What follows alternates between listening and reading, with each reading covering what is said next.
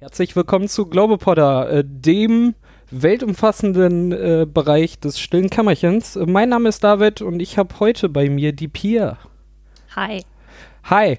Ähm, du bist äh, ja neu bei uns angekommen und äh, fast das erste, was auffällig war, war, dass du bei uns äh, im Open Friday ähm, eine Session gemacht hast über ein sehr spezielles Thema. Dann kamen Leute an und meinten so, ey David, das solltest du auch mal machen. und als ich dann drüber nachdachte, ich so, das ist genau das Gegenteil von dem, was ich mache. Ich mache Podcasts, weil ich viel und gerne rede und des Öfteren auch mal äh, laut bin. Ähm, und da habe ich mir gedacht, äh, Challenge accepted, aber bevor ich mir das mal antue, lass ich mir mal erzählen, was du da getan hast. Ja, bevor du die Challenge acceptest, äh, hör dir besser mal an, was die Challenge ist. Ja, äh, der Open Friday Slot, ähm, ich hatte schon so einzelnen Leuten mal ein bisschen was darüber erzählt, was ich da so getrieben habe. Und dann äh, war irgendwann die Ansage, ey, erzähl das doch mal beim Open Friday. Habe ich gedacht, okay, wer es jetzt noch nicht mitbekommen hat, dass ich eine äh, Schraube oder drei locker habe, der wird sich davon privat und persönlich äh, im Open Friday Slot dann ähm, überzeugen können.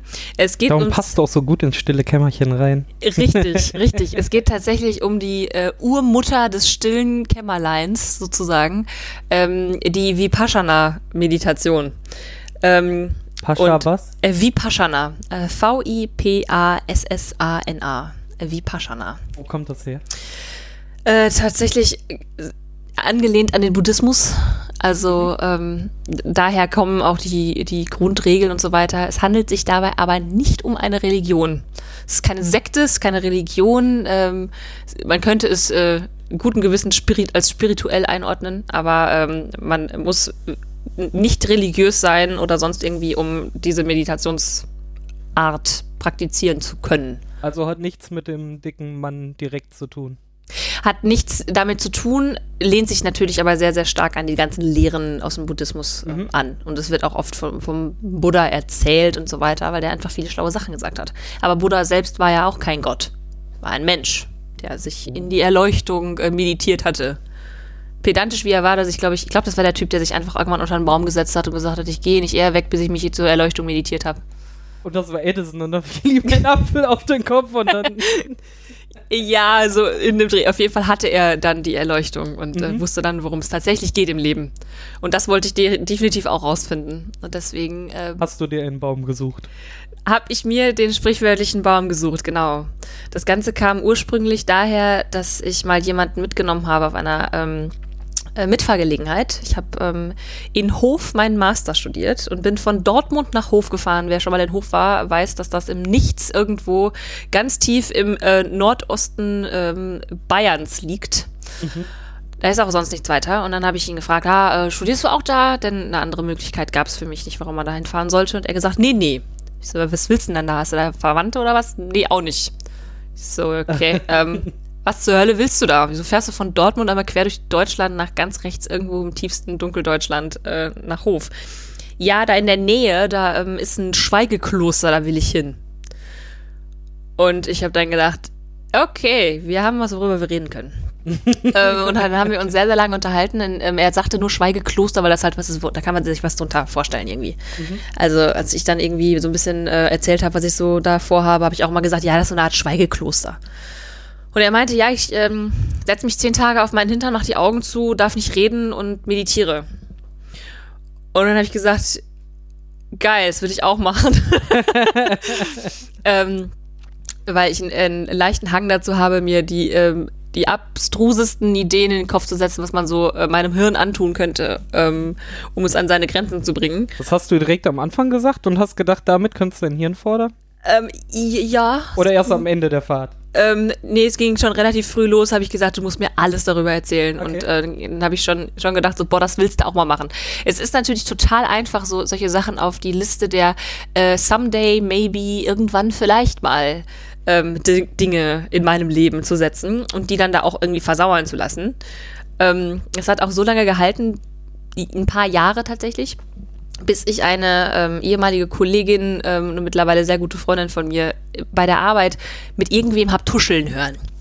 Und ähm, ja, sie tuschelte irgendwas von wegen, ja, Meditation und so. Und dann stand irgendjemand bei ihr am Schreibtisch und meinte, was willst du machen? Schweigekloster? Und ich bin nur rumgeruckt. Nach einer Person wie mir so. Äh, So ganz dezent so. Was tust du? genau so. Schwanger bist du? Verrat's niemandem. genau so in einem Dreh ging das. Und dann bin ich zu ihr hingestiefelt und habe gesagt, äh, sag mal, ähm, was, was willst du machen? Ja, mal, ich, ich habe da was gelesen irgendwie und, und ein Freund hat mir erzählt und wie Paschana, hast du da was von gehört? Und ich direkt Feuer und Flamme und habe gesagt, hör mal, ähm, also ich will das auch machen, aber sag's nicht weiter, weil ziemlich crazy und abgefahren und jeder hält einen doch total für bescheuert, wenn man das sagt. Und ähm, hab sie dann gefragt, hast du schon mal meditiert irgendwie? Nee, du? Ich Hey, aber lass doch mal zusammen machen. Genau, das ist ja auch das, dasselbe. Und ich meine, normalerweise ist äh, der, der Einsteigersatz, wenn man über Meditation anfängt zu reden, ist, oder die, die, die, ähm, den Satz, den man gerne von anderen Leuten bekommt, ist, äh, nee, an nichts denken, das kann ich nicht. Und ähm, so auf dem Level waren wir auch, denn wie ich wahrscheinlich später noch erzählen werde, geht es darum überhaupt gar nicht. Zumindest nicht bei der Vipassana-Meditation. Um äh, an nichts zu denken, darum geht's nicht. Und Ja, äh, Im das- Gegenteil, oder? Sich nur mal auf seine Gedanken beschränken. Jein. Jein auch. Ähm, es geht darum, die Gedanken zu äh, steuern, zu kontrollieren, im Griff zu haben. Der Affe, der zwischen den Ohren sitzt. Den zu, äh, zu dressieren sozusagen. Darum geht's. Und äh, dann haben wir irgendwann, wir zwei haben beschlossen, dass wir uns gegenseitig über die Someday Maybe irgendwann vielleicht Hürde zu pushen und haben uns ähm, zusammen angemeldet für einen 10-Tageskurs. Auch dein Hof, weil du jetzt wusstest, dass da ist? Ähm, tatsächlich nicht in Hof, denn äh, in Deutschland gibt's ähm, es gibt ein Zentrum aktuell, das tatsächlich ein Vipassana-Zentrum ist. Da gibt es nichts anderes als Vipassana-Kurse das ganze Jahr über. Ähm, und wir haben uns aber für eine Location entschieden, die so ab und zu mal eingerichtet wird für Vipassana-Kurse. Es ist, äh, ist in Meppen, ähm, oben bei Lingen, Münster, Großraum.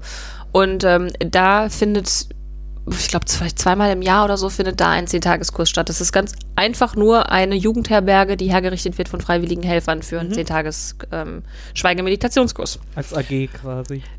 Sozusagen, genau. Und ähm, da finden dann eben diese Kurse statt. Und das ist, ähm, ich hatte überhaupt keine ähm, Intention, nach einmal quer durch Deutschland zu fahren. Ähm, und Lingen ist irgendwie zwei Stunden mit dem Zug entfernt. Das äh, kann man echt mal ganz gut machen.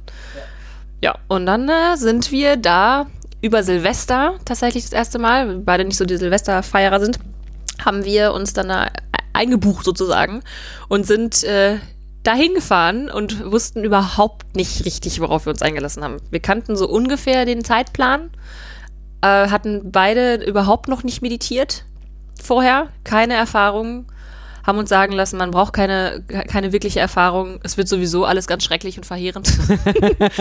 Kannst du Aber die Erfahrung haben Ankündigung machen sie wenigstens. Bitte? Die Ankündigung machen sie wenigstens. Ja, also ja. Es ist halt kein, es ist einfach, es ist kein Urlaub. Es ist wirklich kein Urlaub. Es ist harte Arbeit. Es ist ziemlich das abgefahrenste, was ich bis dahin äh, erlebt hatte. Bis dahin oder bis dato? Ähm, bis dahin, Okay. ähm, denn ich habe das ganze ja zweimal gemacht. das zweite Mal ist dann bis dato. so in einem Dreh.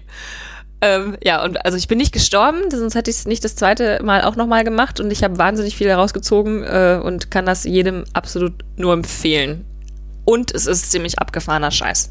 Aber das äh, kommt wahrscheinlich gleich im Fall. Genau, das kann ich schon mal vorwegnehmen, sozusagen. Die Pointe vorweggenommen. Also, äh, ja, gu gut weiter zuhören.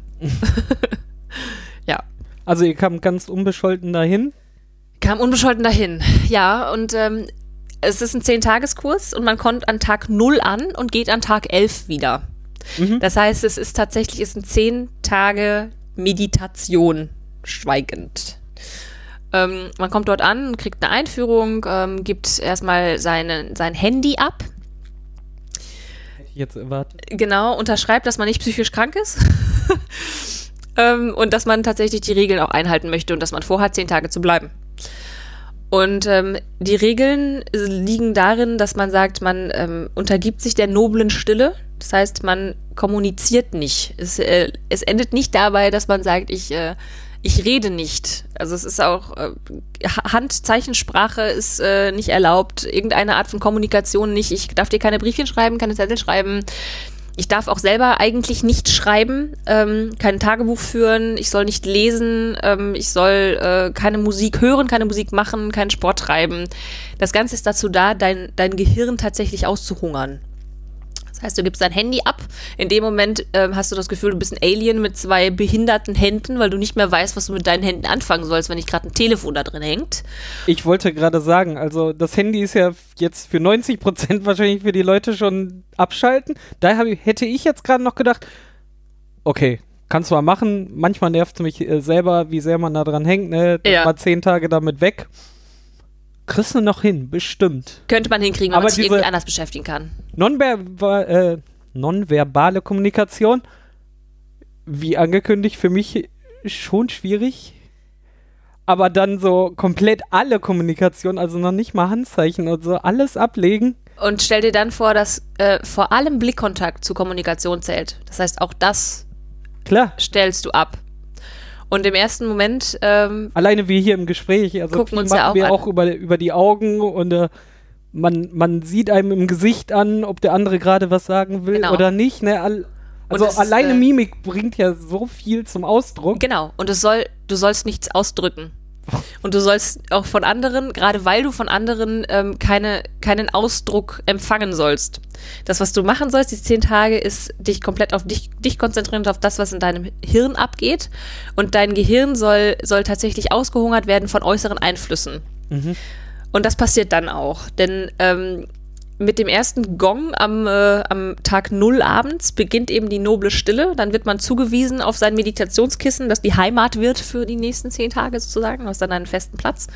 Und, Aber ähm, trotzdem in einem Raum, wo alle sind? Genau, Oder? genau. Also das ist, ähm, da sind dann alle normalerweise, also bei allem anderen sind Männlein und Weiblein strikt getrennt. Mhm. Man äh, sieht sich nur ähm, in der Meditationshalle, aber auch dort ist die eine Hälfte für Frauen und die andere Hälfte für Männer. Aber warum kriegt man nicht so eine kleine abgeschottete Kammer für sich? Ist das die Herausforderung, es trotzdem durchzusetzen, Es geht obwohl man direkt neben Menschen sitzt?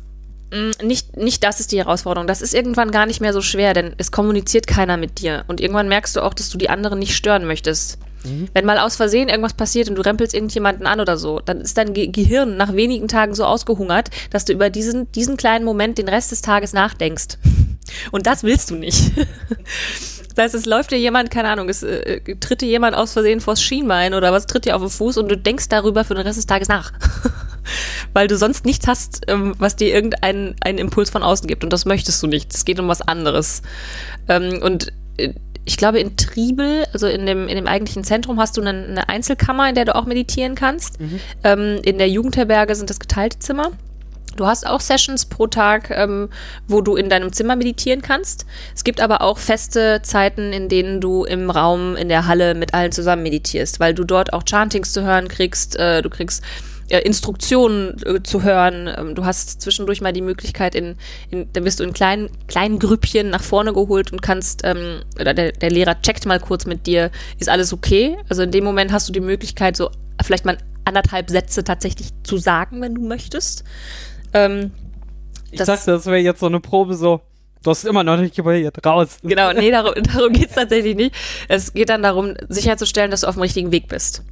Denn ähm, du lernst eine, eine Meditationsart, äh, die nicht dazu da ist, dich zu entspannen, sondern in deinem Geist zu operieren. Also es ist, wird tatsächlich auch ähm, so betitelt, dass, ähm, dass es eine Operation am Geist ist. Und äh, so fühlt es sich tatsächlich auch an. Wie wird dir das dann beigebracht? Du kamst dann halt jetzt da an Ja. und dann kam jemand so, du verschränkst hier die, die Arme und Also äh, wie du dich hinsetzt, ist im Prinzip völlig egal.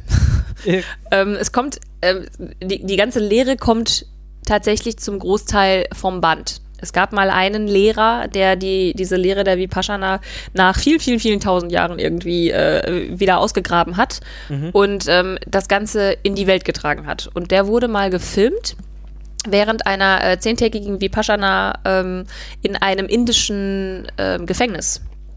Der hat dort für alle, ähm, alle Inmates hat der sozusagen diese ähm, die Vipassana gehalten und wurde dabei gefilmt.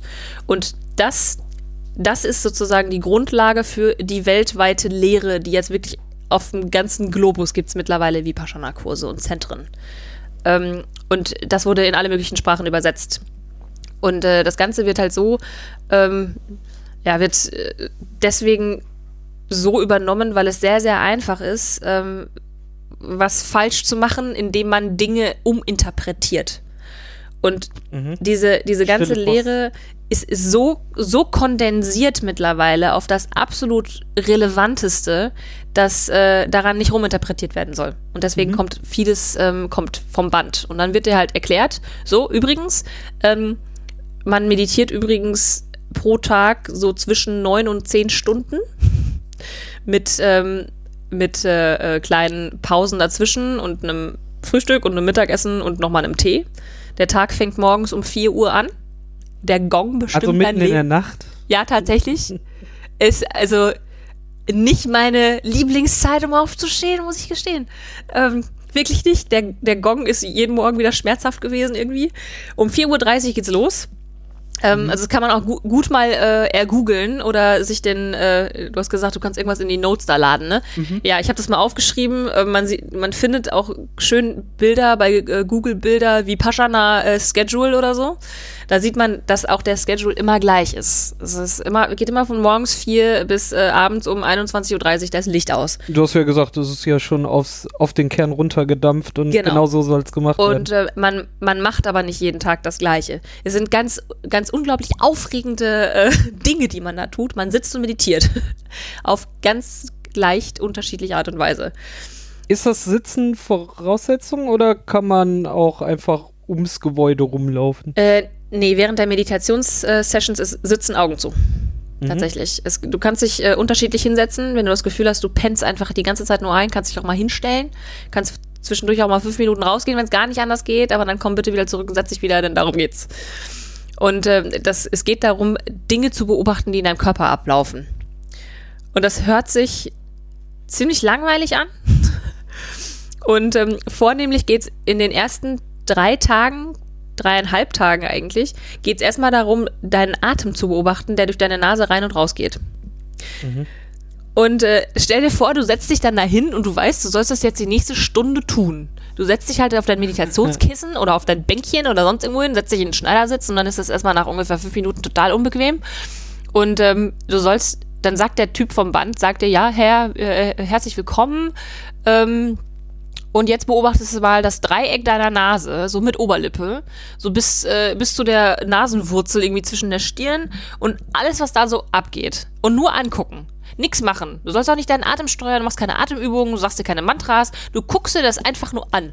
Du machst die Augen zu, guckst mal so Atem rein, Atem raus. Wie ist denn der so? Ist der schnell, ist der langsam, ist vielleicht ein Nasenloch mehr verstopft als das andere? Äh, vielleicht kannst du irgendwie so ein bisschen den Atem auf deiner Oberlippe spüren. Und das beobachtest du jetzt. Die nächste Stunde. Und mach mal. Erstmal wirst du feststellen, dass du nicht glaubst, dass du eine Nase hast, weil du die nicht fühlen kannst. Das stimmt. Und ungefähr nach anderthalb Sekunden denkst du das erste Mal bei deiner Einkaufsliste nach und was du hier zum Teufel tust. Was der Typ da vom Band dir erzählt, was du noch vergessen hast, irgendwem zu sagen. Oh mein Gott, ich habe wirklich mein Handy jetzt zehn Tage nicht. Was passiert eigentlich so in der ganzen Zeit? Das ist eigentlich alles totale Zeitverschwendung hier. Ach, guck mal, deine Nase solltest du beobachten. Hm. und dann geht das wieder los. Und dann merkst du, dass das ein Gerangel ist. Es ist, wird ein totales Gerangel mit deinen eigenen Gedanken. Mhm. Und merkst, dass du in deinem Hirn nicht alleine bist. Es gibt dich und dann gibt es da deine Gedanken und dann gibt es verschiedene Gedanken und jeder Gedanke möchte gerne eine Daseinsberechtigung haben. Denn es ist total wichtig, dass du jetzt in diesem Moment, wo du deine Nase beobachten sollst, eigentlich darüber nachdenkst, wie du deine Wohnung demnächst einrichtest. es ist total wichtig. Und dann Aber es ist ja ähnlich wie wenn man nachts aufwacht und man denkt, ich muss das doch machen. Genau. Nur das in einer Stunde 30 Milliarden Mal. Mhm. Und dann kommst du immer wieder zurück. Und dann sollst du dich aber auch nicht ärgern. Du sollst dich nicht ärgern, dass du an was gedacht hast. Nein, nein. Du sollst es ja nur beobachten. Du sollst deine Nase beobachten. Und dann am zweiten Tag, das machst du dann übrigens am ersten Tag eben diese zwischen neun und zehn Stunden. Und ähm, abends gibt es jeden Tag eine Lesung. Und die ist lebensrettend tatsächlich. Also für mich war die absolut lebensrettend. Weil, weil man dir, jemand anderes hört. Äh, erstmal, man hört, man hört jemanden, der dir tatsächlich Input gibt. Derjenige erklärt dir, was du den Tag über gemacht hast und was du am nächsten Tag tun willst oder wirst. Und das ist eben dieser, dieser äh, Gwenka ist der Name von dem Typen, der das eben da in diesem, ähm, der das in die Welt getragen hat und in dem, ähm, in dem Gefängnis war. Und der erklärt dir, ach übrigens, du hast dir wahrscheinlich heute den ganzen Tag Gedanken darüber gemacht, wie zur Hölle du hier wieder rauskommst.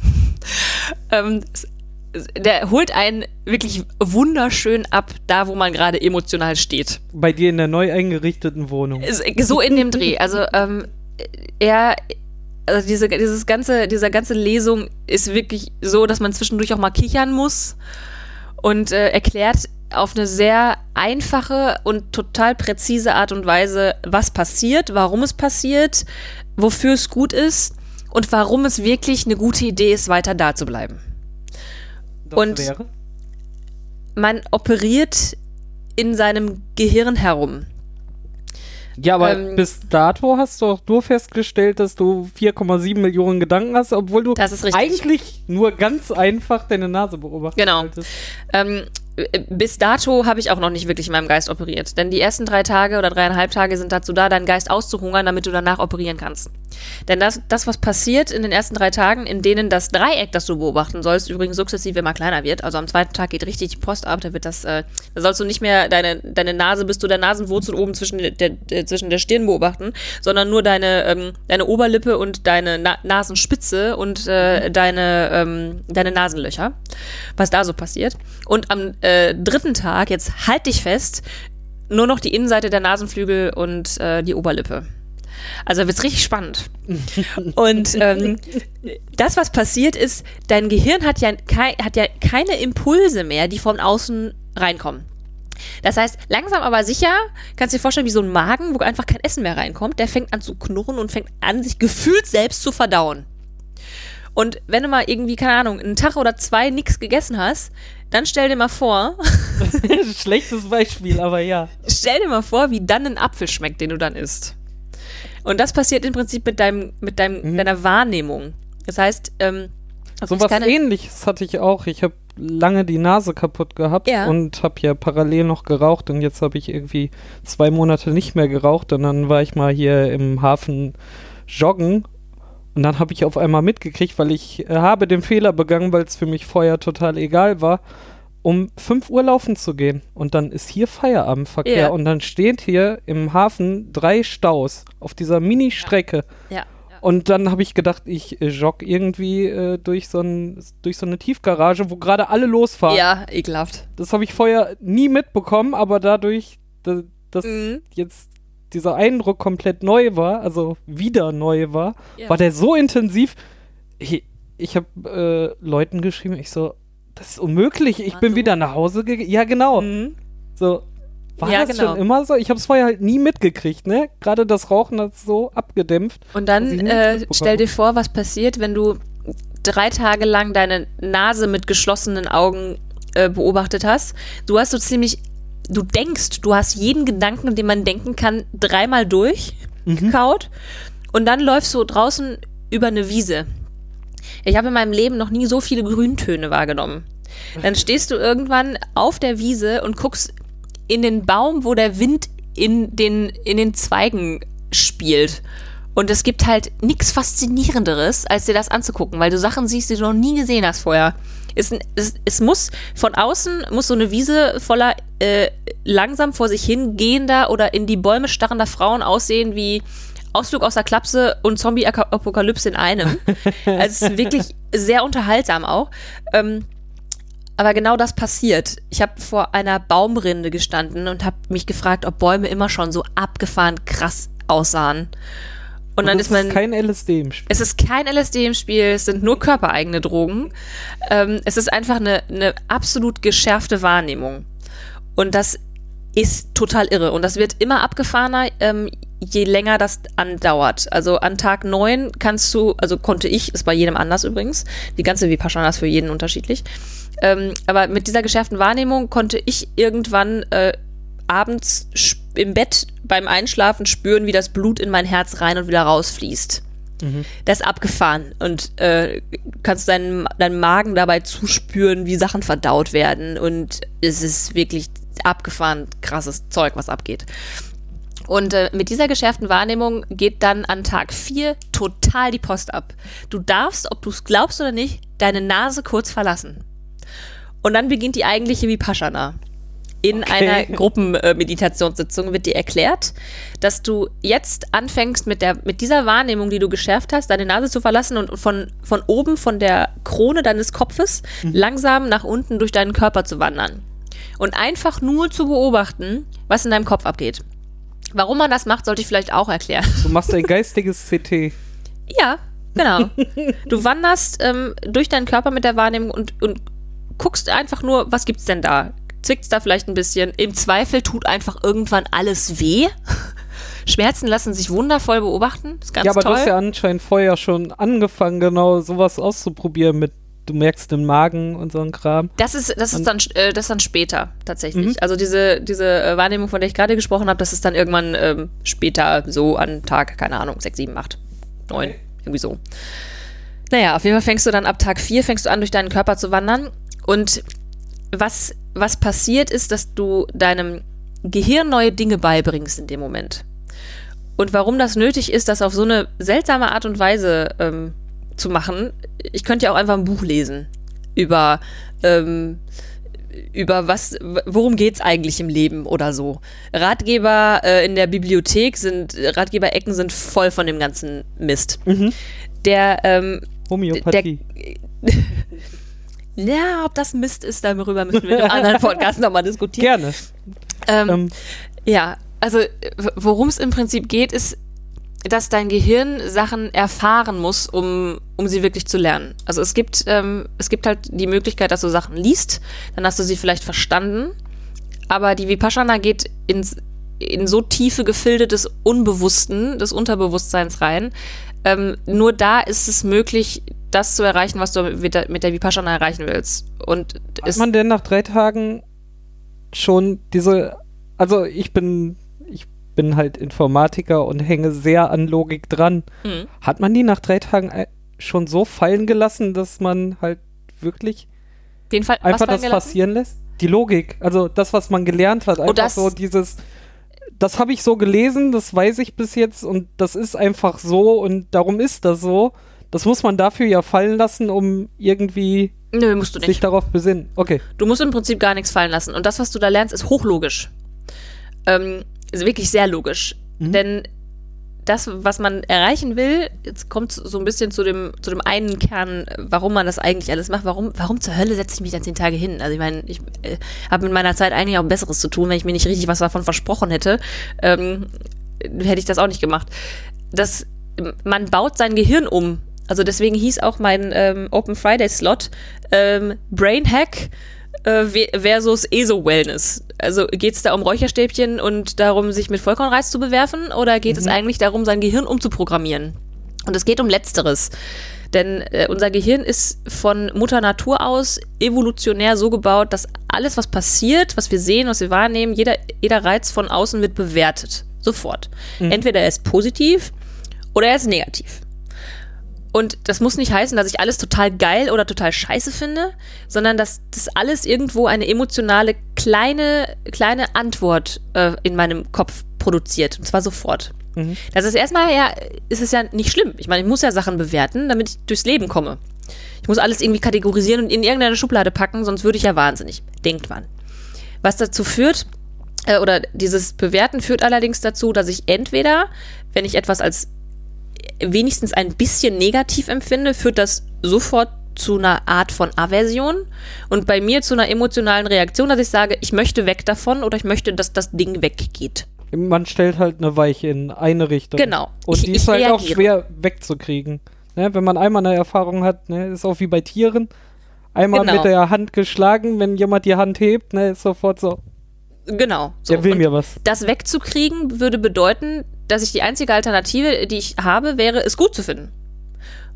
Mhm. Und das kennt man vielleicht auch so, ähm, dass man sich denkt, wie wär's denn, wenn ich das jetzt einfach nicht mehr schlimm finde, sondern wenn ich jetzt einfach sage, nee, das ist doch gar nicht so schlimm, das ist doch eigentlich was Gutes. Mhm. Die Argumentation kommt einem schon irgendwo auch bekannt vor. Ja. Dann denkt man sich, oh, man ist ganz schlau und hat sich selbst gehackt. es ähm, gibt allerdings auch noch eine andere Möglichkeit. Ähm, aber dazu muss ich erst die andere Seite beschreiben, denn ich, ist doch super, wenn ich was toll finde. Ich soll doch auch Dinge genießen können und die schön finden und die Kleinigkeiten im Leben wertschätzen und all das, was man so in Ratgeberbüchern liest. Genau. Oder das von ist ja Oma. auch gut. Denn, aber das Problem an dem Schönfinden ist, dass meistens so eine, so eine Bittersweet-Note mit drin hängt. Denn wenn ich etwas schön finde, dann möchte ich entweder mehr davon. Ich überlege, wann kriege ich es wieder, wenn es weg ist. Oder ich möchte es festhalten. Mhm. Und in dem Moment wird aus jedem schönen Moment so eine Art Gerangel mit mir selber. Was kann ich tun, damit es bleibt? Äh, ich, oh, das ist so schön. Wann kriege ich es denn wieder? Oh, ich will mehr davon. Oh mein Gott, gleich ist es weg. Ich muss das jetzt ganz feste genießen. Und dann. Direkt von Anfang an, ne? Genau. Also, das ist. Also stell dir deine Liebling, keine Ahnung, äh, jeder war bestimmt schon mal im Ausland und hat irgendwas äh, ganz Großartiges da ähm, gegessen oder erlebt. Essen Und- ist, glaube ich, das beste Beispiel. Ist, glaube ich, das beste Beispiel. Also die, die Lieblingssüßigkeit, die man nur im Ausland bekommt. Und dann fährt irgendwann ein Freund, fährt ins Ausland und bringt einem diese Süßigkeit mit. In dem Moment freue ich mir einen Keks und denke mir, oh mein Gott, was ist, wenn das alle ist? Mhm. So, das heißt, ich denke jetzt schon daran, wie schrecklich ist es, wenn das alle ist. Dann mache ich das Ding auf und bei jedem Bissen denke ich mir, oh mein Gott, gleich ist es weg, gleich ist es weg. Und oh mein Gott, es ist so, es ist so lecker, es ist so lecker, ich muss das jetzt genießen. Ja, wie geil ist das wirklich, dass ich das in dem Moment esse? Und ich weiß nicht, wie es- dir geht äh, oder wer auch immer gerade zuhört, aber ich bin immer irgendwie insgeheim ein bisschen erleichtert, wenn das Zeug dann alle ist. Dann ist es, Gott sei Dank, ist es vorbei. So, und wie schön da war wird das die Freude wirklich? zur Anstrengung, ja. Ja, also wie schön ist das wirklich? Und das ist auch bei schönen Momenten so. Ich, ähm, ich muss ein Foto davon machen. Picture, oh, it didn't happen. Ich muss es festhalten. Oh mein Gott, ich muss es posten, damit ich es allen Leuten zeigen kann. Und selbst wenn ich in einer schönen Situation bin und ich mache kein Foto, denke ich mir, oh mein Gott, das ist so schön und gleich ist es vorbei. So in dem Dreh. Mhm. Das heißt, zwischen diesem, diesem positiven, oh, ich muss alles festhalten, ich habe sofort eine Reaktion auch darauf und diesem negativen, ah, ich mag das nicht, Aversion, ich habe auch direkt eine Reaktion drauf. Die Meditation baut einen neuen Zustand und der nennt sich Gleichmut. Und Gleichmut heißt nicht Gleichgültigkeit, ganz im Gegenteil. Das ist eine Art neutrale Mittelposition, eine Beobachterposition, die Ich dachte, ist die gibt's nicht. Richtig, die gibt's auch im menschlichen Kopf eigentlich so nicht. Und deswegen ist es auch eine Operation am Geist. Du baust neue Synapsen. Die gibt's im, im menschlichen Gehirn gibt es die nicht. Das heißt, du musst irgendwie, musst du dein Gehirn dazu kriegen, da was Neues zu bauen. Und dann bau mal den Gedanken, den du nicht kennst. Das ist scheiße hart. Und deswegen dauert das auch zehn Also es ist Tage. ja nicht nur ein Gedanke, sondern ein ganzes Konstrukt, ne? Also Ja. Auch dieses gut-schlecht ist ja nicht einfach nur 1 und 0, sondern Es hat ganz viel dazwischen, ne? Grautöne. Also- genau. Und darin sind wir auch richtig gut. Das machen wir unser ganzes Leben lang schon. Ja, das machen das wir schon als wir Baby. auch. Genau, das brauchen wir auch. Sonst können wir nicht überleben. Wir müssen Dinge als positiv oder negativ bewerten. Und in dem Moment, in dem der, Ge äh, der Gehirn, mhm, in dem Moment, in dem das Gehirn die Möglichkeit hat, eine neutrale Beobachterposition einzunehmen, den Gleichmut dazwischen, gibt es plötzlich die Möglichkeit, Pause zu drücken und zu sagen, Moment. Es passiert etwas und ich gucke mir einfach mal kurz an, was in mir passiert. Ich kann mir Emotionen plötzlich angucken. Ich kann sie mir als ich kann sie mir von einer neutralen Beobachterposition ansehen. Und in dem Moment muss ich nicht mehr sofort auf sie reagieren. Ich kann, ich kann sie einfach beobachten, ich kann sie sein lassen. Das heißt, etwas ist nicht mehr nur positiv oder nur negativ. Egal in welcher schill schillernden Grauschattierung das auch sein mag, es ist nicht mehr positiv, es ist nicht mehr negativ, es ist. Und das, bis das im Kopf einmal angekommen ist, dazu muss man tatsächlich viel, viel operieren. Und wie das funktioniert ist, dass man dem, dem Gehirn beibringt, Dinge im Körper zu beobachten. Und die Verbindung zwischen Geist und Körper ist der Atem. Und deswegen beobachtet man am Anfang auch eine ganze Menge äh, den eigenen Atem. Und indem man seinen Körper beobachtet und einfach nur guckt, okay, ich habe jetzt gerade ein Kribbeln in meiner rechten Schulter. Und immer wieder übt, das nicht zu bewerten, sondern zu beobachten. So immer wieder zurückkommen auf das Beobachten. Immer wieder beobachten.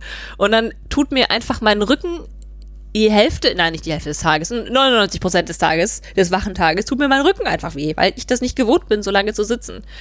Und immer wieder beobachte ich diesen Schmerz in meinem Rücken, weil ich gerade nur mal durch meinen Rücken wandern soll. Guck mir den an und soll den halt nicht doof finden, sondern beobachten.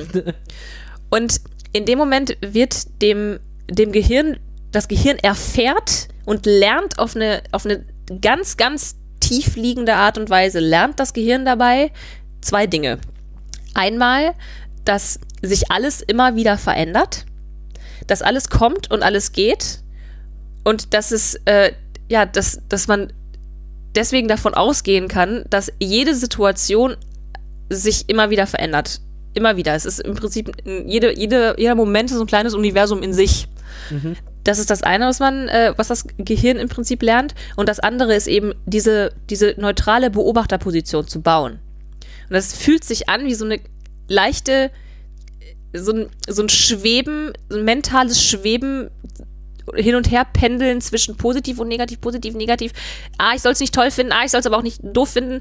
Äh, ah, jetzt, jetzt wandere ich wieder ein bisschen darüber in das, ich finde es ja eigentlich toll, nein, ich finde es doof, nein, irgendwo dazwischen muss es doch sein. Und rangelt die ganze Zeit mit seinem mit seinem eigenen Kopf, der einem natürlich auch die ganze Zeit spannende andere Dinge erzählen möchte und sich unfassbar großartige Sachen ausdenkt, um einem, äh, einen vom Meditieren abzuhalten. Der, das Gehirn ist unfassbar kreativ, was das angeht. Und irgendwann irgendwann findet man plötzlich diesen neuen Gedanken. Dann wird tatsächlich irgendwo eine kleine neue Babysynapse geboren. Und wenn man die einmal hat, dann kann man die trainieren. Und wann die kommt und ob die kommt, das bei jedem anders. Bei mir war das an Tag 9 der ersten Vipassana, nachdem ich gedacht habe, ich verliere meinen Verstand. Mhm. ähm, und äh, ich zu, auch zu der Lehrerin irgendwann hingelaufen bin. Man kann ähm, einmal am Tag kann man ein, ein äh, fünf Minuten äh, One-to-One-Gespräch mit einer äh, Lehrerin oder für die Männer mit einem Lehrer halten oder haben, wenn man schnell genug ist, sich in die Liste einzutragen. Weil es gibt zwei Plätze für 100 Leute. Gefühlt, gefühlt. ja, es sind ein paar mehr, aber die Zeit ist sehr begrenzt und ähm, ich hatte, wie gesagt, hatte ich das Gefühl, dass ich äh, den Verstand verliere und bin zu ihr hin und ähm, war am Boden zerstört, denn eine Nebenwirkung dieser, ähm, oder was heißt Nebenwirkung, ist das eigentlich der, auch der Sinn der Meditation ist, dass ähm, aufgeräumt wird und dass das ziemlich ähm, gravierende Emotionen in einem hochblubbern. Ob das jetzt positive oder negative sind, sie blubbern hoch und man, man rationalisiert sie, indem man sich Gedankenkonstrukte darum herum baut. Das heißt, in mir war etwas hochgeblubbert, was bei mir totale Existenzängste ausgelöst hat. Ich habe da zwei Tage lang gesessen und daran äh, bin fast zugrunde gegangen an der absoluten Gewissheit, dass ich das nichtsnutzigste Wesen auf diesem Planeten bin, nie wieder irgendetwas äh, auf die Beine äh, bekomme und absolut maximal wertlos bin. Ich war davon wow. überzeugt. Ich habe da gesessen, habe leise vor mich hingeweint und gedacht, ähm, warum bin ich hier? Ich bin ein Nichts. Und äh, habe versucht, das Ganze neutral von meiner nicht existenten, gleichmütigen Beobachterposition mir anzugucken und mich hundeelend dabei gefühlt und fand das natürlich alles andere als gleichmütig neutral, sondern habe gesagt, das ist alles beschissen hier, mein Leben ist die Hölle. Bin dann irgendwann zu der Lehrerin hingegangen und habe gesagt, ähm, hören Sie mal, Frau Lehrerin, ich habe hier meine Psychoanalyse fertig. Das ist mein Problem. ähm, ich kann das hier nicht. Ähm, ich bin das nichtsnutzigste Wesen auf diesem Planeten und äh, Schlucht, Schlucht, heul, heul, heul. Und dann sitzt die Frau mir gegenüber, hört sich das alles an und sagt dann, ja, ja, das sind Emotionen. Ich hätte ihr am liebsten mein Meditationskissen über den Kopf ge, äh, gezogen und habe aber dann relativ kurz danach verstanden, was sie mir eigentlich sagen wollte. Du bist noch kein richtiger Vulkanier. Richtig. Aber auch, da, auch darum geht es halt nicht, Vulkanier zu werden. Wir sollen nicht unsere Emotionen tilgen, wir sollen sie nur beobachtbar machen. Mhm. Und sie sagte mir in dem Moment, in dem sie sagte, ja, ja, das sind Emotionen, Klammer auf, ich bin so weise, Klammer zu. Ähm, war sie wirklich? Ähm, sagt sie mir im Prinzip nur, das ist genau das Mädel, was du beobachten sollst. Das ist genau der krasse Scheiß, der jetzt raufblubbert. Hör doch mal zu, wenn jemand dir was sagt, Mann. ja, und sie sagte mir im Prinzip in dem Moment, die Meditation, die du hier abziehst, funktioniert. Das, was da hochblubbert, ist jetzt in dem Moment da, damit du es beobachten kannst. Wenn du es jetzt mhm. beobachtest, blubbert es an dir vorbei und löst sich auf. Genau das ist die Herausforderung. Ja, also bin ich schluchzend, heulend vor mich hin, äh, rotzend äh, wieder raus auf mein Meditationskissen geschlichen. Ich stelle mir gerade vor, dass das viele machen, oder? Also ja. Man hört auch ab und zu mal den ein oder anderen Schluchzen in dem Raum. Es sind einfach Emotionen, die da, die da hochblubbern. Es sind teilweise auch hoch euphorische Emotionen, die man dann nicht gut finden soll, sondern auch neutral beobachten soll. Das ist halt scheiße. Glücksgefühle. Ja, also, dass Leute jubeln und. Also alles so durcheinander. Das nicht, aber man sieht schon manchmal so jemanden sehr beschwingt durch den Garten laufen. Mhm. Ähm, ja, wenn man, wenn derjenige gerade der Meinung ist, er ist der mega größte Supermeditator und bei der nächsten Session schwebt er bestimmt 20 Zentimeter über dem Kissen oder so. Das geht auch recht relativ schnell wieder vorbei. so wie alles. Und auch diese Emotion, ich war dann irgendwann irgendwie kurz in der Lage, das tatsächlich neutral zu beobachten. Was heißt das? Genau das. Das ist die Frage. Was heißt das, das neutral zu beobachten?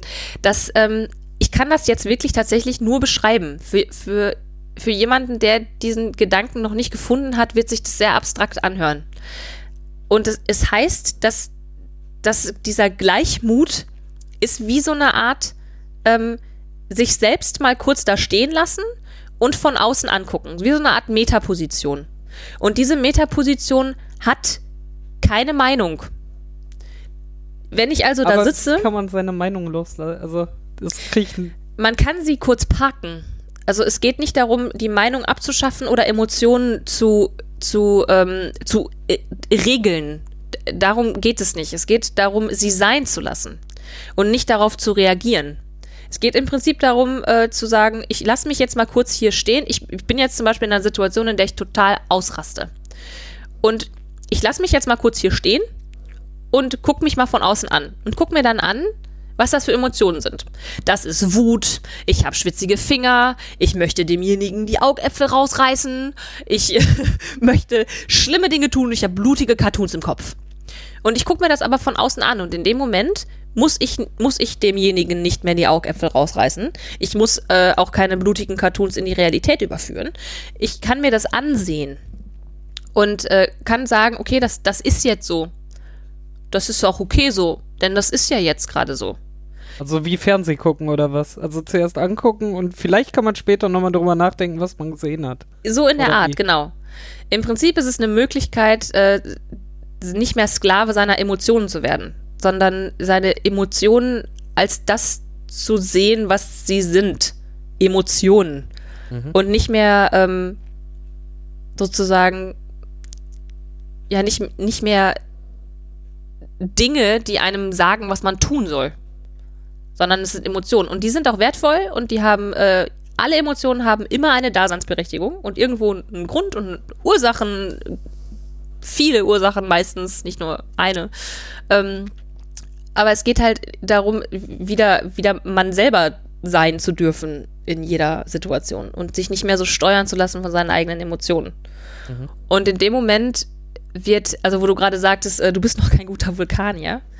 Ich bin nämlich auch zu äh, ihr hingegangen, um sie zu fragen, ähm, ich kann mich mit dieser Ideologie, die dahinter steckt, nicht anfreunden, wenn das heißt, dass ich mich nicht mehr über Dinge freuen darf.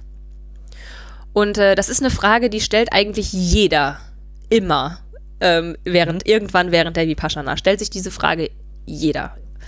Und genau darum geht es gar nicht. Also ich meine, wer mich kennt, der wird wissen, ich bin immer schon ein eher emotionalerer Mensch gewesen. Und ähm, gleichzeitig würde ich sagen, die Vipassana hat mich noch emotionaler gemacht.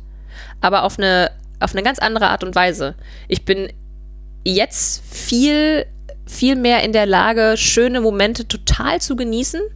Und zwar echt zu genießen. Nicht auf diesem, oh, ich muss das jetzt genießen, ich muss das festhalten, Foto, Foto, Foto. Wann kriege ich es wieder? Nicht auf diesem ähm, Level, sondern tatsächlich ähm, zu sagen, ich finde das jetzt gerade hier so schön und ich weiß, dass das sich auch wieder ändert. Und weil ich genau weiß, dass sich das auch bald alles wieder ändert, finde ich es jetzt gerade so unfassbar schön. Und das ist voll in Ordnung. Also man saugt es halt ganz anders auf. Genau. Also wenn Leute sagen, sie würden Emotionen aufsaugen, würdest du sagen, nein, tut ihr noch gar nicht. Mm, Jetzt ich, äh, nicht überheblich gemeint. Genau, ja, so ist, ist, vielleicht, ist vielleicht was dran. Ich würde es vielleicht ein bisschen anders formulieren. Ich, ähm, ich kann die Emotionen leben und gleichzeitig beobachten. Das heißt, alles ist sehr viel intensiver. Ah, machst du es gleichzeitig oder gehst du wirklich hin, wenn ein Moment auftaucht und denkst du, ah, warte mal, den will ich jetzt beobachten und dann machst du dir danach Gedanken drüber und lebst mm. dann emotional mich, das aus, oder? Ich kann mich in jeder Situation entscheiden wie involviert ich im Prinzip so ein bisschen sein will. Also ich rede jetzt gerade äh, vom absoluten Optimalfall, ne? Also ich mhm. meine, ich habe das jetzt zweimal gemacht und ich meditiere auch ähm, weiterhin äh, so gut wie jeden Tag, immer, wenn, wenn ich es hoffentlich schaffe. Also, äh, Stehst morgens um vier also auf? Nee, nicht um vier, um Gottes Willen. Aber irgendwas, äh, je nachdem, was so ansteht, ähm, zwischen irgendwas sechs und sieben oder was. Ja, und dann wird halt eine Stunde meditiert. Eigentlich soll man jeden Tag zwei Stunden meditieren. Das halte ich ähm, in meinem Leben für nicht machbar, wenn ich auch noch irgendwas vom, von meinem Tag tatsächlich haben will. Aber ich muss Wie auch sagen. Wie sieht das bei dir zu Hause aus? Äh, wie ich also meditiere? ich vermute, du machst das zu Hause morgens. Ähm, äh, meistens oder sehr gerne zusammen mit meinem Freund, der das auch gemacht hat. Das ist eine riesengroße Erleichterung. Weil der ich, ist das Gleiche gemacht. Genau, also ähm, ich habe das zuerst gemacht, ich habe ihm davon erzählt und er ist, äh, hat auch einen leichten Hang zu ähm, crazy Sachen für den, fürs Hirn.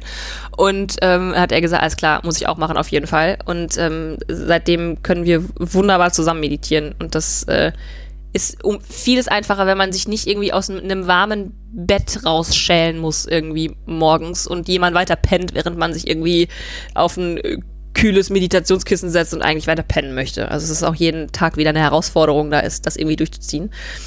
Ja, und dann setzt, ja, genau, exakt. Jeden, jeden Tag wieder eine, ähm, eine Hürde einfach. Es ist immer wieder eine Hürde, sich hinzusetzen. Und im Prinzip sind auch die Sätze, die wir dann jedes Mal, wenn der zweite Gong dann äh, gesagt hat, so, ihr dürft jetzt wieder in euer Leben, äh, sind die Sätze jeden Morgen wieder, ah, es ist schon nicht so eine schlechte Idee mit dem Meditieren, ne? Und vorher ist es immer so, mm, okay, lass uns das machen. ja. Und äh, ja, dann stehen wir halt auf, oder wenn ich das auch alleine mache, dann setze ich mich halt auf mein Kissen äh, stelle meine Meditations-App auf eine Stunde. dann macht es einmal Gong und dann macht es eine Stunde später nochmal Gong. Und während diesen 60 Minuten bin ich äh, um, umzingelt von all meinen tausend Gedanken, hoffentlich irgendwie meiner Wahrnehmung durch meinen Körper gewandert und ähm, habe hoffentlich geübt, Dinge neutral zu beobachten. Denn darum geht es im Prinzip, dass du diesen Gedanken, den du dann hoffentlich irgendwann findest, indem du ihn selber neu bauen musst in deinem Ge Gehirn, mhm. diesen Gedanken musst du üben. Das ist wie ein Muskel, auch da wieder wie Sport. Ich habe den während meiner ersten Vipassana ganz, ganz am Schluss irgendwann gefunden und konnte ihn dann danach üben. Und ich habe es aber ähm, während der ersten, äh, zwischen der ersten und der zweiten Vipassana habe ich ähm, nicht so richtig geschafft, wirklich täglich oder so zu meditieren. Zwischendurch mal ein bisschen, aber dann irgendwann auch gar nicht mehr, weil es irgendwie nicht so richtig in mein Leben passen wollte. Denn es passt nicht, wenn man es nicht passend macht. Das mal vorweg. ähm, und das ist aber auch wieder wie beim Sport, ne? Man macht's mal, hat genau. dann eine gute Erfahrung gemacht und denkt so, eigentlich muss das regelmäßig machen und dann so, na, heute ist nicht so gut, machst du morgen genau. und übermorgen und dann macht man so einmal die Woche, vielleicht, wenn man Glück hat. Ja. Ja, genau. Sowas muss man halt reinlassen und am Anfang auch erstmal durchziehen, ne? Also sich ja. auch dazu zwingen. Und man, man merkt auch da Fortschritte. Also ich merke ähm, sofort, wenn ich mal ein paar Meditationssessions tatsächlich irgendwie ausgelassen habe, merke ich sofort, dass es härter ist, wieder reinzukommen. Mhm. Und dass es besser wird, wenn ich das regelmäßig mache. Und vor allem, was das auch mit meiner Wahrnehmung von der Welt und äh, von mir und äh, mit me meiner, meiner inneren Balance so macht. Also es ist überhaupt kein Vergleich, ähm, wenn ich regelmäßig meditiere, äh, zu, wenn ich gar nicht meditiere. Es ist tatsächlich kein Vergleich dann fällt es mir wieder schwerer, Dinge einfach nur zu beobachten. Und wenn du einmal gemerkt hast, wie frei einen das macht, seine Emotionen angucken zu können und sich entscheiden zu können, möchte ich mich da jetzt reinwerfen oder nicht, mhm. ähm, darauf möchte man, also ich zumindest möchte darauf nie wieder verzichten, weil das eine unheimliche Freiheit gibt. Kann man sich da drin auch flüchten? Ähm, ich stelle mir gerade vor, ich müsste zu einer Beerdigung und könnte dann einfach sagen, so ich gucke mir das jetzt neutral an, so dass mich einfach nichts angreifen kann. Funktioniert mhm. sowas? ich würde es nicht flüchten nennen. Und ähm, also Beispiel Beerdigung. Es, es heißt nicht, dass du die Emotionen nicht mehr hast. Du bist, ähm, du bist kein Vulkanier, du hast die Mhm. Emotionen. Sie hauen dich allerdings im besten Fall natürlich immer, ich spreche immer vom Best Case, ähm, hauen sie dich nicht mehr aus den Socken. Also das ist so ein bisschen das Gefühl, das ich für mich, für den Alltag mitgenommen habe aus diesem, dieser ganzen Lehre der Vipassana. Ich habe das Gefühl, dass mich emotional nichts mehr umhauen kann. Das heißt aber nicht, dass ich äh, wenig, weniger fühle. Im Gegenteil. Also man kann sie nicht neutralisieren damit. Also du kannst Nein, nicht das sagen, ist auch nicht das Ziel. ich will jetzt nicht das überhaupt in meiner Nähe haben, darum schubse ich es jetzt so weit Nee, das wäre verdrängen. möglich. Und das ist Aversion.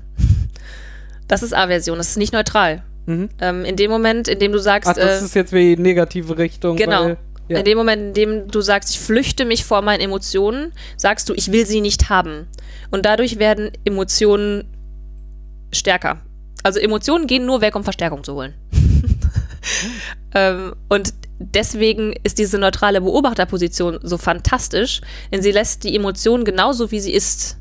Sie beobachtet sie aber und dadurch wird sie nicht stärker, sondern, sondern verflüchtigt sich irgendwann nicht, weil sie, weil sie nicht beachtet wird, sondern weil Emotionen sowieso immer wieder weggehen. Und dann kommen neue, so wie alles weggeht und Neues kommt. Und in dem Moment ist es so eine, so eine Warteposition einfach. Ich, ich gucke mir das an, was so durch meinen Körper rollt und weiß, das geht auch wieder vorbei. Und ich muss da jetzt nichts drauf reagieren. Wenn du, stell mal einen Mückenstich vor. Ne, wenn, ähm, wenn du nachts nicht pennen kannst, weil dieses scheiß Ding so krass juckt und du willst kratzen und du weißt aber, das ist schlecht und irgendwann kratzt du doch, weil es einfach sein muss. Wenn du jetzt die Entscheidung treffst, äh, treffen müsstest, ich kratze den Mückenstich oder nicht, wenn du wüsstest, dass der Mückenstich in 30 Sekunden aufhört zu jucken, würdest du kratzen? Natürlich. Nee, natürlich nicht. Und im Prinzip geht es darum, emotionale Mückenstiche zu kratzen oder nicht. Und durch Kratzen werden emotionale Mückenstiche schlimmer. Ja, ich hatte jetzt im Kopf, man, man lernt halt nicht voreilig zu handeln, oder? Genau. Also wirklich nochmal eine Sekunde drüber nachdenken, bevor man Genau. irgendwas tut. Ja, und du kannst dich, auch bei jeder Emotion kannst du dich entscheiden, oh, ich halte das jetzt tatsächlich für eine gute Idee, dir die Fresse zu polieren. Natürlich ist es immer wieder eine Entscheidung. Aber ich bin kein Sklave meiner Emotionen mehr. Ich habe das unter Kontrolle, könnte man sagen. Ich kann mich mehr entscheiden, was ich tatsächlich tun möchte und was nicht. Und ähm, es ist auch tatsächlich ziemlich spannend, so eine Beobachterposition weiter zu kultivieren, weil man wahnsinnig viel über sich lernt. Aber das Ziel ist trotzdem, sich nachher zu entscheiden? Oder kann man auch in dieser neutralen Position bleiben und den Moment einfach vorbeigehen lassen? Es geht auch. Klar. Du kannst was machen, aber du musst nicht. Aber dann hat man doch Emotionen unterdrückt, oder nicht? Nö, was ihr beobachtet. Die Emotion ist ja da. Sie ist einfach da. Sie ist. Sie ist weder positiv Ja, aber dann habe ich doch schon wieder eine Entscheidung getroffen, wenn die Emotion da ist. Im Prinzip, indem du dich entscheidest, nichts zu tun, hast du dich ja entschieden. Du triffst immer eine Entscheidung. Selbst wenn du dich entscheidest, dich nicht zu entscheiden, hast du dich Du hast jetzt Moment eine entschieden. dritte Option. Genau. Ich habe eine, ich habe eine Mittelposition. So eine Art Nullpunkt. Und der ist nicht negativ und nicht positiv. Und der, den gibt's eigentlich so. Per Default äh, ist der nicht eingebaut im Mhm. Gehirn. Und der muss gebaut werden. Gibt es so Situationen, wo du dich, also, wo du dich bewusst dafür entscheidest, es einfach bei der Neutralität zu belassen? Ähm, ich ich würde das auch wieder umformulieren wollen, denn ähm, es ist nicht so, dass ich mich auf diese neutrale Position setze und dann da nichts mehr fühle, Mhm. sondern dass ich da abwarte, während die Emotion da ist, sozusagen. Also gestern zum Beispiel. Gestern hatte ich für mich einen auf einer Skala von 1 bis Perfektion hatte mein Leben gestern äh, eine äh, 15 mal Perfektionslevel gefühlt. Ich hatte einfach einen richtig großartigen Tag. Mhm. Und dann kriege ich halt mit, wie ich das Gefühl habe, so, oh mein Gott, wie hast du das eigentlich heute hingekriegt? Was ist heute anders als sonst? Wie kriegst du das wieder hin? Mach dir mal, du kannst dir eine, Rezeptliste für den perfekten Tag jetzt schreiben und dann machst du das morgen wieder. Und hab dann gesagt, so, alles klar, oh, Falle, wunderbar, jetzt hältst du es wieder fest, jetzt willst du es wieder haben und so weiter. Ah, oh, das ganze schöne Ding. Wie wär's denn, wenn du das einfach mal genießt? Hab mich dann hab mich dann hingesetzt und tatsächlich gesagt, so, wie fühlt denn sich das jetzt eigentlich an? So, und hab mir das einfach mal angeguckt. Und hab das total genossen, einfach diesen großartigen Tag zu haben, in dem Wissen, dass das wahrscheinlich heute vielleicht nicht mehr ganz so euphorisch ist. Und dass das auch völlig in Ordnung ist. Ich habe heute immer noch einen geilen Tag, aber der gestern war geiler. und so, so mache ich das teilweise, also ich mache das den ganzen Tag über tatsächlich, immer, immer wieder, dass äh, ich merke, okay, da ist jetzt mal eine Emotion, die gucke ich mir jetzt erstmal an. Da ist aber wahnsinnig viel Übung drin. Ähm, und das, ja, fällt einem am Anfang auch nicht so einfach, wie wenn man es tatsächlich irgendwann immer und immer wieder macht. Hast du ja gesagt, ne? Also nur durch die Übung genau. man das. Das sind halt Synapsenbahnen, die ich jetzt über ein paar Jahre tatsächlich auch ähm, immer weiter irgendwie trainiert habe und jetzt eigentlich in letzter Zeit erst wirklich richtig konsequent immer wieder. Mhm. Und das verändert auch jeden Tag wieder irgendwas. Und ähm, also ich, ich entscheide mich nicht für eine neutrale Position, sondern ich gucke mir von dieser neutralen Position die positive oder negative Emotion an. Mhm. Und ähm, damit nehme ich sie auch an. Also es, es, hört sich wahnsinnig abstrakt an, aber wie viel von, einer, von negativen Emotionen ist zum Beispiel, ich ärgere mich, dass ich mich jetzt über was ärgere. Oder ich bin heute wieder so genervt, dass mich was nervt. Dabei habe ich doch eigentlich gedacht, ich will mich nicht mehr nerven lassen. Mhm. Das heißt, nimm mal 50% davon weg. Wenn du sagst, äh, ich ärgere mich, ist das schon nur noch 50% von, oh, ich ärgere mich so, dass ich mich schon wieder ärgere. Mhm. Das ist schon, mal, ist schon mal 50% weg. Dann sagst du halt, aha, gut, ich ärgere mich. Dann findest du es immer noch scheiße, dass du dich ärgerst. So, und wenn du dich jetzt irgendwann mal neben dich stellst und sagst, so, so was ist denn das jetzt eigentlich? Das ist Ärger. Mhm. So, so. Dann ist das jetzt Ärger. Mhm. Ist das gut? Nö. Ist das schlecht? Nö. Ist Ärger. Mhm. Und irgendwann merkst du, ach, guck mal, der Ärger, vielleicht geht der so langsam irgendwie auch wieder weg. Ja, geht er weg? Nee, bleibt noch. Ach, bleibt noch, okay. Jetzt geht er weg. Also, Gut. Mal gucken, was jetzt kommt. So in einem Dreh. Das heißt aber, dass ich gleichzeitig beobachten kann und den Ärger aber auch fühle. Ich bin nicht alleine in meinem Kopf. Und ich bin nicht schizophren. Wir sind alle nicht alleine in unseren Köpfen. Es gibt da, beide seid das nicht. genau. Naja, ich meine, wenn du dir mal überlegst, äh, alleine wie wir schon formulieren. Ähm, ich frage mich, zum Beispiel, sagt jeder von uns, bist schon mindestens zu zweit im Kopf. Ne, da frage ich mich einerseits und dann frage ich mich andererseits. Bist schon mindestens zu dritt. Und ähm, wenn du zehn Tage lang damit beschäftigt bist, mit deinen eigenen Gedanken zu rangeln, dann wirst du sehen, dass da, dass du unterschiedlichste Gedanken gleichzeitig haben kannst, äh, die sich gegenseitig versuchen, äh, Aufmerksamkeit abzuziehen und miteinander rangeln, aneinander ziehen und so weiter. Also ähm, das Gehirn ist zu unfassbaren Dingen fähig. Ey, Im Kleinen kenne ich das ja auch von, äh, darum machen es ja viele auch gerne und ich habe es auch damals, als ich äh, das noch intensiver gemacht habe, halt einfach Kopfhörer in den Ohren, Musik und dann genau diese Gedanken einfach laufen lassen. Ne? Dann hast du nämlich da von der einen Seite kommt die Meinung, also nur alles in deinem Kopf, Einer ne, die andere, ja, genau. Und, der Schweinehund und der, der Sport machen will. genau, ja, genau die. Alles dieses Gedankenkreisen. Also so im Ansatz kann ich das ja nachvollziehen.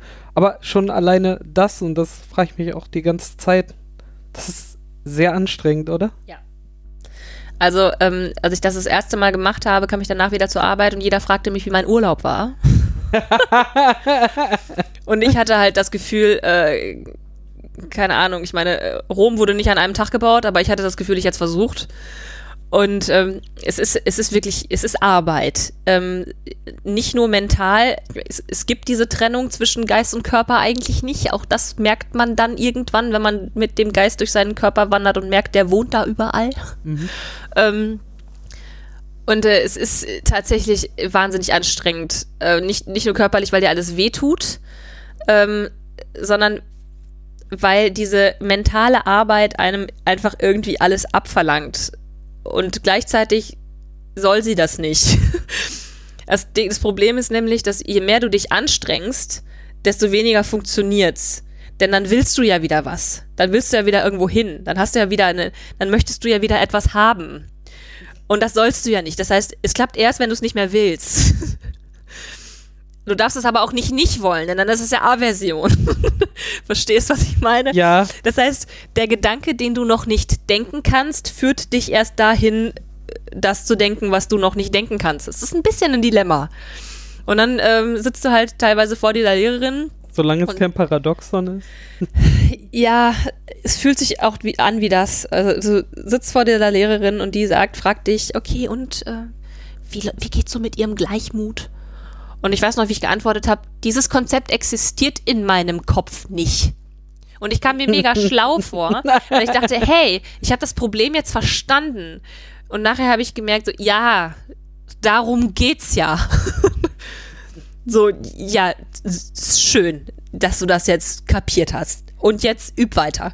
Und sie meinte auch genau das zu mir. Sie meinte, ja, üben Sie weiter. Damit kann man halt in dem Moment nichts anfangen.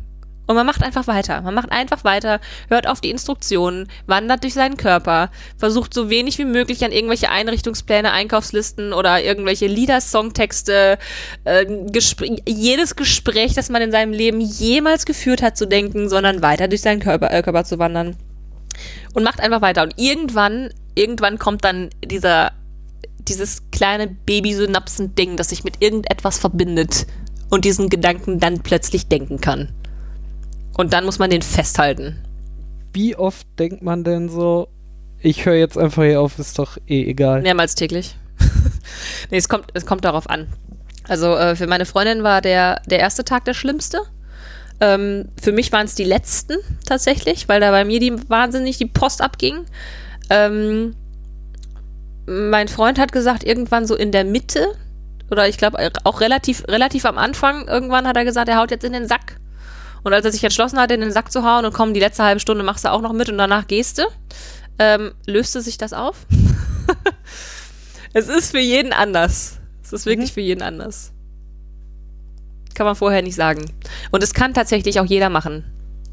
Und wenn ich könnte, ich würde jeden Menschen auf diesem Planeten verpflichten, pflichtweise diese 10 Tage Meditation zu machen. Dann hätten wir einfach wirklich keine Probleme mehr. Bin ich fest von überzeugt. Und was ist jetzt genau der Geist? was ist der Geist? Ähm, boah, also ich habe weder Theologie noch Philosophie studiert, noch äh, Neurobiologie. Ähm, insofern kann ich dir nur meine Meinung dazu sagen. Dafür bist du hier. Meine Meinung, wie, was würde ich denn als meinen Geist beschreiben. Mein Geist ist alles das, was mein Bewusstsein ausmacht. Dazu gehört mein Gehirn, dazu gehört mein Herz, dazu gehört der, Rest meines Körpers, dazu gehört ganz, ganz viel Intuition, die sich aus der Kombination aus dem allen irgendwie äh, bildet. Also alles das, vieles von dem, was ich zu verstehen versuche und noch viel mehr von dem, von dem ich weiß, dass ich das nie verstehen werde und auch nicht muss. Viel Bauchgefühl. Ja. Halt ich, wenn das irgendeinen Sinn macht. Ja, so würde ich das beschreiben. Hm. Mein Gott, das sind aber auch die Tiefen der, äh, die, die, die Tiefen der Tiefen hier abgedriftet. ja. Sehr schrecklich. Es geht nicht um Räucherstäbchen und auch nicht um Vollkornreis. Kein LSD. Und kein LSD. Nee, tatsächlich nicht. Wobei man teilweise denkt, man hat irgendwelche Drogen genommen. Also, ähm, es gab bei meiner zweiten Vipassana, äh, hat, es, das, hat das Wetter uns einen, einen äh, Streich gespielt. Es hat erst geschneit, dann hat es ähm, getaut, dann hat es geregnet und dann gefroren vom Feinsten. Was ähm, zur Folge hatte, dass die ganze Wiese des Gartens, durch den man laufen konnte, mhm. von einer Eisschicht überzogen war. Und wenn man sich, wenn man da drüber gelaufen ist, die logischerweise total spektakulär so eingebrochen und hat so tausend Risse äh, gezogen. Und dann kannst du dir vorstellen, was du nach acht Tagen Hirnaushungerung für eine einen unfassbaren Spaß daran hast, dir das anzugucken.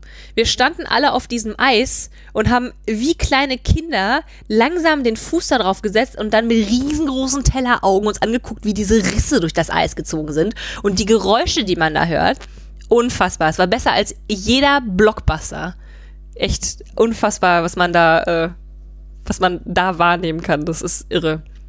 Und diese krasse Wahrnehmung hört auch sofort wieder auf, sobald man wieder miteinander reden darf. Das ist äh, traurig, aber wahr. Am Nachmittag des äh, zehnten Tages darf man schon mal wieder ein bisschen ähm, sich unterhalten. Mhm. Und dann werden natürlich Erfahrungen ausgetauscht, ne? Und äh, vom Feinsten alles äh, besprochen, beredet. Was hast du gehabt? Und, und äh, ja, boah, da habe ich voll halluziniert und überhaupt. Und wie hast du das erlebt? Ja, das war voll schlimm und da ging es mir voll gut und so. Und hast du das gemerkt? Und nee, bei mir war das voll anders. Und sofort hört diese Wahrnehmung wieder auf, weil das Gehirn sofort wieder runterriegelt.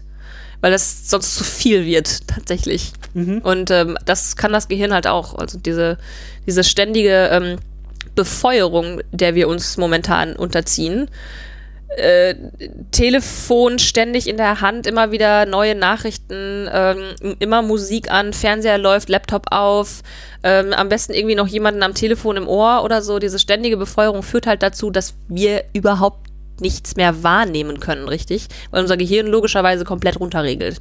Und dass es immer mehr werden muss, äh, damit wir noch das Gefühl haben, dass wir irgendwas spüren. Also alleine dafür ist meine, meine Stunde morgens schon total toll, weil ich danach das Gefühl habe, ich kann wenigstens irgendwas, ich spüre wenigstens irgendwas und bin nicht so, so taub, laufe nicht so taub durch sagen, die Welt. Weniger Betäubung. Genau. Ja, das räumt so ein bisschen auf, auch wenn es immer wieder irgendwie ätzend ist. ähm, es räumt auf und es macht einen, es macht einen irgendwie gleichzeitig weich und wahrnehmungsfähig und total elastisch für den Tag. So ein bisschen wie Bambus. Du bist Bambus. Ich bin Bambus. Ich bin. Mein Geist ist Bambus. um Gottes Willen, bitte zitiert mich nicht.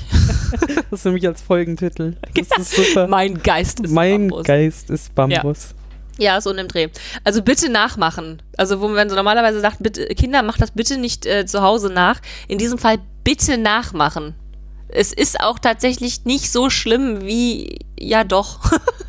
Aber es, es lohnt sich. Es muss auch eigentlich gar nicht schlimm sein. Es ist, äh, ja, man muss sich vielleicht ein bisschen mit sich selber beschäftigen und es kommen komische, ähm, dunkle Gedanken zwischendurch mal vorbei, aber auch sehr schöne. Neutral beobachten. Guckt's euch an. Wann machst du es das dritte Mal? Äh, ich wollte eigentlich schon. Äh, ich bin großer Fan davon, das zwischen den, den Jahren zu machen. Also ähm, ich bin kein großer Silvesterfeierer. Mhm. Und ähm, die Tage zwischen Weihnachten und dann eben in die, in die erste Januarwoche rein, die sind allerdings sehr beliebt. Und letztes Jahr bin ich leider Ach, nicht in den Kurs reingekommen, ja. Also generell sind die Kurse sehr, sehr schnell voll. Ähm, die werden drei Monate vorher werden die freigeschaltet und dann muss man bei den meisten Kursen muss man schon sehr, sehr schnell sein, um sich anzumelden. Finden die über das ganze Jahr statt oder? Ähm, nur es gibt über das ganze Jahr gibt's, gibt's Kurse, ja. Also in Deutschland sowieso und ähm, in, ach, überall. Auf der ganzen Welt gibt es die mittlerweile und die sind überall mittlerweile sehr schnell ausgebucht. Und ähm, ich wollte es jetzt über Silvester machen, bin aber in den Kurs leider nicht reingekommen. Und jetzt, jetzt muss ich mal schauen, wann ich das wieder mache. Ob ich das wieder über Silvester mache und nochmal ein Jahr verstreichen lasse oder vielleicht mal gucke, dass ich vielleicht im, Sommer vielleicht nochmal zehn Tage irgendwie da reinschiebe. So schön bei 35 Grad im Schatten. Ja, Hitze und Schweiß beobachten geht auch. Oh. Egal was passiert, du kannst alles super beobachten. Heute Morgen war eine Fliege im Schlafzimmer und wir haben da meditiert. Haben wir die konntest du beobachten, kann ich dir sagen. Boah, wunderschöne Mordgelüste. Kann man super beobachten. und waren sie genauso stark da, als du es nicht mehr neutral beobachtet hast? Die, die Intensität der Emotionen, die ändert sich ja nicht. Die sind ja da. Ich mache ja nichts damit. Ich kann sie ja nicht, ich soll sie ja auch nicht runterregeln, dann sonst hätte ich ja wieder Aversion dagegen. Genau.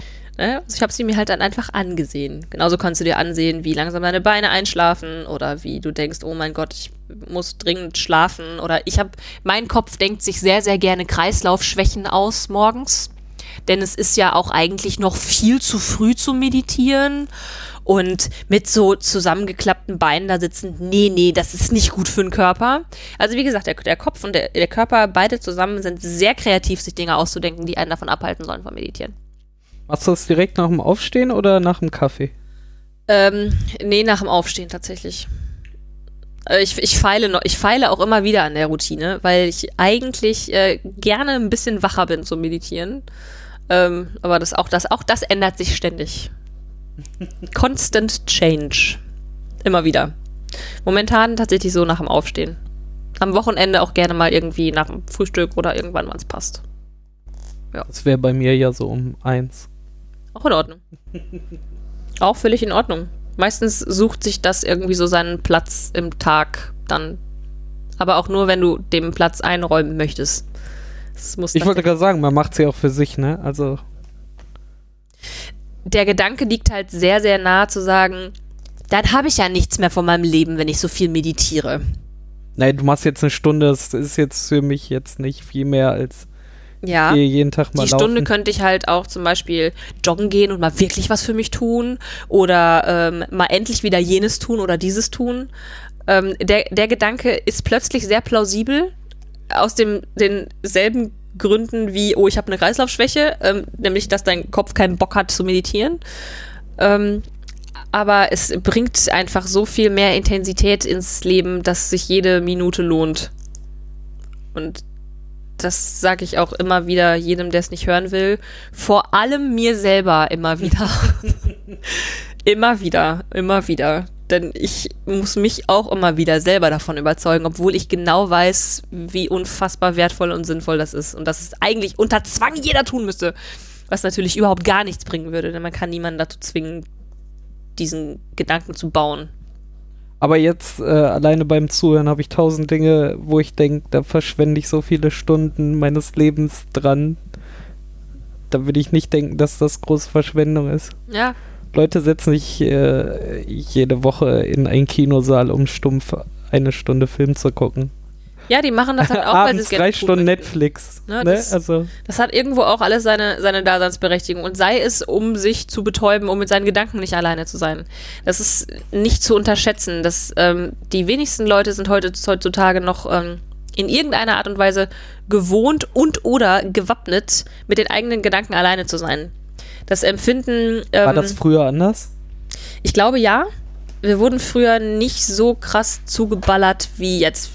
Also ich habe als Kind noch äh, ziemlich viel einfach rumgesessen und gemalt. Und ähm, ich weiß nicht, ob das heute so überhaupt noch stattfinden kann. Und das wird sehr, sehr schnell, also wenn, wenn du jemandem sagst, oder wenn jemand dir sagt, boah, mir ist schon wieder total langweilig. Ne, wenn ich, oder joggen finde ich langweilig oder so. Langeweile ist im Prinzip nur die Inkompetenz, mit dir selber alleine zu sein. Hm? Denn das ist, das ist ähm, unangenehm. Das sind zu viele Gedanken gleichzeitig, die, die artikulieren sich ja nicht. Es ist ja nicht so, dass du, dass du in dem Moment, in dem du alles mal ausmachst und dich einfach nur zehn Minuten auf deine Couchlandschaft setzt, alles ausmachst und aus dem Fenster guckst. Das ist ja nicht so, als hättest du einen, einen konkreten, äh, gut strukturierten Gedankenaufsatz, den du lesen kannst. Das sind Gedanken, Emotionen, das ist alles gleichzeitig und weil du es nicht gewohnt bist, ist es mega unangenehm und du wirst irre in dem Moment. Und damit umzugehen, ähm, ist die größte Herausforderung in den ersten Tagen der Vipassana. Und ähm, ich hatte das Glück, dass ich das äh, gerne und viel vorher schon gemacht habe. Also ich bin so ein typischer Tagebuchschreiber. Ich äh, befasse mich sehr gerne mit dem, was in meinem Kopf so abgeht. Deswegen waren die ersten Tage für mich nicht so herausfordernd wie dann die letzten. Aber ähm, das ist, ist so nicht so die, die Regel. Also für viele Leute sind die ersten Tage wirklich erstmal die Hölle, weil da einfach, man weiß nicht wohin mit sich. Das ist wie Ameisen im ganzen Körper und besonders im Gehirn, die man irgendwie, äh, der, deren, derer man irgendwie nicht Herr wird, weil man nicht weiß, wohin. Denn was soll ich denn machen? Ich, normalerweise betäube ich die die ganze Zeit. Die haben immer irgendwas zu tun. Und jetzt haben die aber nichts mehr zu tun und fangen an, sich selbst zu bekriegen. Und ähm, damit muss man halt erstmal irgendwie, irgendwie klarkommen. Und alleine diese Fähigkeit zu bilden, nicht vor seinen eigenen Gedanken wegzulaufen, sondern die als was Wertvolles anzusehen, vielleicht. Ich wollte gerade sagen, man flüchtet die ganze Zeit vor sich selber. Ne? Genau, und deswegen lernen wir uns auch selber nicht mehr kennen, weil wir uns immer nur betäuben und immer nur nach irgendwelchen Antworten im Außen halt suchen, weil wir uns logischerweise immer mit Dingen von, von außen betäuben. Und wenn wir uns nicht mehr kennen, sind wir maximal manipulativ, aber jetzt werde ich hier wahrscheinlich gleich auch noch politisch oder so. ja, ein riesengroßes Fass noch aufmachen, ja. Also meditiert, Leute. Kriegt euch in den Griff. Sehr gut. Die anderen Fässer würde ich sagen, machen wir ein anderes Mal auf. Ja. Du bist immer herzlich eingeladen. Dann Gerne. machen wir hier jedes Fass auf, wo du rein willst. Oh, ist das ein Zitat, das in die Outtakes kommt? wir sind ja noch in der Sendung. Ah, oh Mann. Ja. ja, nein, sehr gerne. Deshalb. Aber ich bedanke mich. Ich bedanke mich, es hat mir sehr viel Spaß gemacht. Gerne wieder. Euch beiden. In deinem Kopf. Oh, und äh, mit zwei Allen. bist du da nicht, nicht bedient. Nee, nee. Jetzt ist eine, eine Herrscher an äh, Gedankenanteilen und äh, Persönlichkeiten. Na, vielleicht das nicht. Da gibt es nur eine von. Dann sagen wir jetzt mit äh, 200 Stimmen auf Wiedersehen. Auf Wieder. Tschüss.